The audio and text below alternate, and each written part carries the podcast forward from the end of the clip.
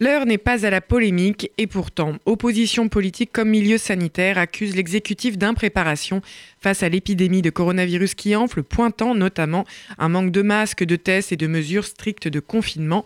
Elisabeth Chemla, bonjour. Bonjour Marika. Alors que pensez-vous de cette manière dont le pays fait face au virus, et en particulier du point de vue politique? Eh bien écoutez, j'en pense d'abord que s'il est une chose et une seule en chacun de nous que le confinement ne peut pas maîtriser, c'est bien notre cerveau malgré le renoncement accepté à toutes nos libertés fondamentales pour cause de pandémie, une seule reste absolument intacte, c'est celle de penser. Penser, c'est questionner. Ce serait, paraît-il, malséant au temps du coronavirus. Eh bien non, pas plus que ça ne l'était au temps du sida il y a 35 ans, quand a fait irruption un virus inconnu, le HIV, entraînant une forme gravissime de pneumonie, transformant nos hôpitaux en mouroirs, tuant en France 30 000 malades en quelques années, on l'oublie vite. Ce sont les questions qui ont évité que la catastrophe ne soit plus grave encore.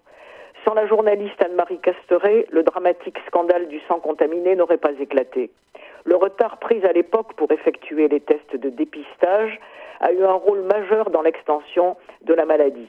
Car le test de dépistage sur toutes les populations à risque, quoi qu'il coûte, mais jamais 300 milliards, est toujours la mesure déterminante pour éviter la prolifération, pour que la vie économique, sociale, culturelle continue malgré tout. Le confinement, c'est ce qui reste quand on n'a rien essayé. Le scandale du sida avait révélé l'ampleur des défaillances des décideurs politiques, médicaux et industriels. Qui s'en souvient?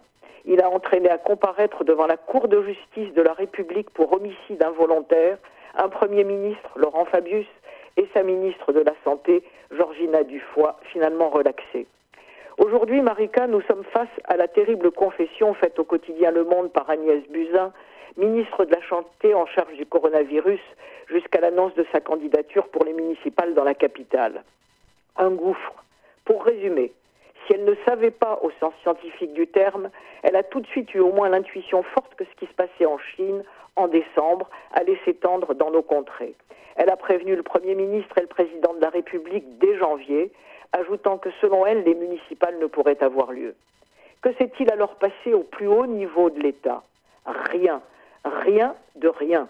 Buzyn a continué à nous dire que le risque d'introduction du corona en France était faible et la situation sous contrôle.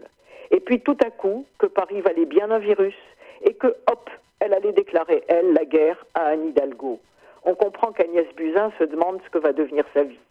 Quant à Emmanuel Macron, il sortait au théâtre le 6 mars parce qu'il n'y avait aucune raison de modifier nos habitudes de sortie. Je le cite, on connaît la suite, tissu de contradictions assassines.